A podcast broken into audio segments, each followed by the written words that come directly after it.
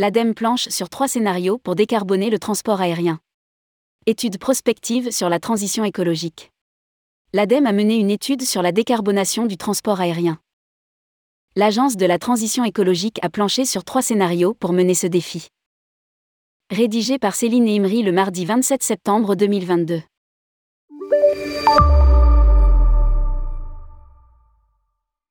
Comment décarboner le secteur du transport aérien? Désormais, toutes les compagnies aériennes se sont engagées dans des actions visant à réduire ou compenser leur émission de CO2. Renouvellement de flotte, éco-conduite, utilisation de carburants durables ou encore compensation carbone. Selon les données communiquées par l'ADEME, Agence de la transition écologique, les émissions de CO2 du secteur ont augmenté de 85% entre 1990 et 2019, et pourraient encore croître de 50% d'ici 2050 si de nouveaux leviers de décarbonation ne sont pas mobilisés. À lire aussi, le carburant de synthèse, la nouvelle arme pour décarboner l'avion Rappelons que l'objectif français de neutralité carbone en 2050 repose sur une division par 6 au moins des émissions de la France entre 1990 et 2050, tous secteurs confondus. Dans ce contexte, l'ADEME a réalisé une étude prospective afin d'analyser les différentes pistes de transition écologique du secteur aérien à l'échelle nationale pour l'accompagner dans sa décarbonation en un. Vols intérieurs et internationaux. Quel niveau d'émissions carbone en France En 2019, en France, vols intérieurs et vols internationaux au départ de France, le secteur aérien a émis directement 24,2 millions de tonnes de CO2, soit plus 85% par rapport à 1990. Ces émissions de l'aérien représentent l'équivalent de 5,3% des émissions globales de la France, soit 2,2 fois plus qu'il y a 30 ans c'est l'aviation commerciale de passagers qui constitue l'immense majorité du trafic mondial, avec 12,5 millions de passagers par jour, indique l'ADEME. À lire aussi, décarbonation de l'aérien. L'attente se renforce pour les voyageurs affaires. Comment accélérer la transition écologique du secteur? l'ADEME a étudié cinq catégories de leviers de décarbonation que sont l'augmentation du remplissage des avions, l'amélioration de l'efficacité énergétique, la baisse de l'intensité carbone de l'énergie consommée, le report modal et la réduction du niveau de trafic, et les aides à mobiliser dans trois scénarios contrastés. Scénario à rupture technologique. Des investissements importants sont réalisés dans la recherche et la construction aéronautique, avions à hydrogène notamment, ainsi que dans la production de carburant d'aviation durable CAD, afin de conserver une croissance du trafic aérien. Scénario B Modération du trafic.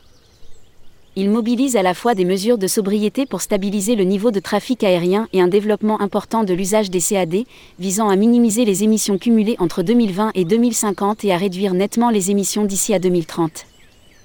Scénario C'est tout levier il mobilise l'ensemble des leviers à un degré moindre que dans les deux premiers scénarios, afin de réduire les risques et les coûts liés au recours à des technologies de rupture, ainsi que les impacts socio-économiques des mesures de modération du trafic. Cette étude fournit un ensemble très riche d'informations sur l'avancée et les enjeux de la transition écologique du transport aérien. Même si son périmètre cible le trafic en France et avec la France, elle intègre des considérations en lien avec les vols depuis l'étranger vers la France, et ses enseignements sont généralisables. Elle a le mérite de poser la question de la maîtrise du trafic comme levier de décarbonation, en montrant son efficacité, notamment à court terme. Une suite logique serait d'étudier les modalités potentielles du recours à ce levier. Précise Marc Cotigny, coordinateur technique de l'étude à l'ADEME. Une réduction possible des émissions de CO2 de 75%. À travers ces scénarios, l'ADEME révèle que les émissions de CO2 des vols au départ de la France peuvent être réduites d'environ 75% entre 2019 et 2050 en mobilisant trois leviers majeurs. L'amélioration de l'efficacité énergétique des avions. Le recours au carburant durable pour baisser l'intensité carbone de l'énergie. La maîtrise et réduction du trafic. Alors que les deux premiers leviers ne produiront des effets sensibles qu'à moyen et long terme, le dernier pourrait être efficace à court terme, précise encore l'agence. Par ailleurs, l'analyse des différents scénarios révèle que le recours au carburant durable sera confronté à des difficultés de disponibilité des ressources et de capacité technique des avions, certification à l'utilisation des biocarburants à 100%, par exemple. Il induira un surcoût significatif des billets qui aura pour effet une baisse relative de la demande et donc du trafic. En 2050, l'ADEME évalue cet impact à une diminution de 15 à 19% du niveau de trafic. Pour l'ADEME, des approfondissements sont nécessaires pour évaluer quel pourrait être le niveau et les modalités concrètes du recours au levier de la maîtrise du trafic. À cette fin, Une étude de faisabilité et d'évaluation des impacts socio-économiques puis des expérimentations devraient être réalisées à la suite de la présente étude.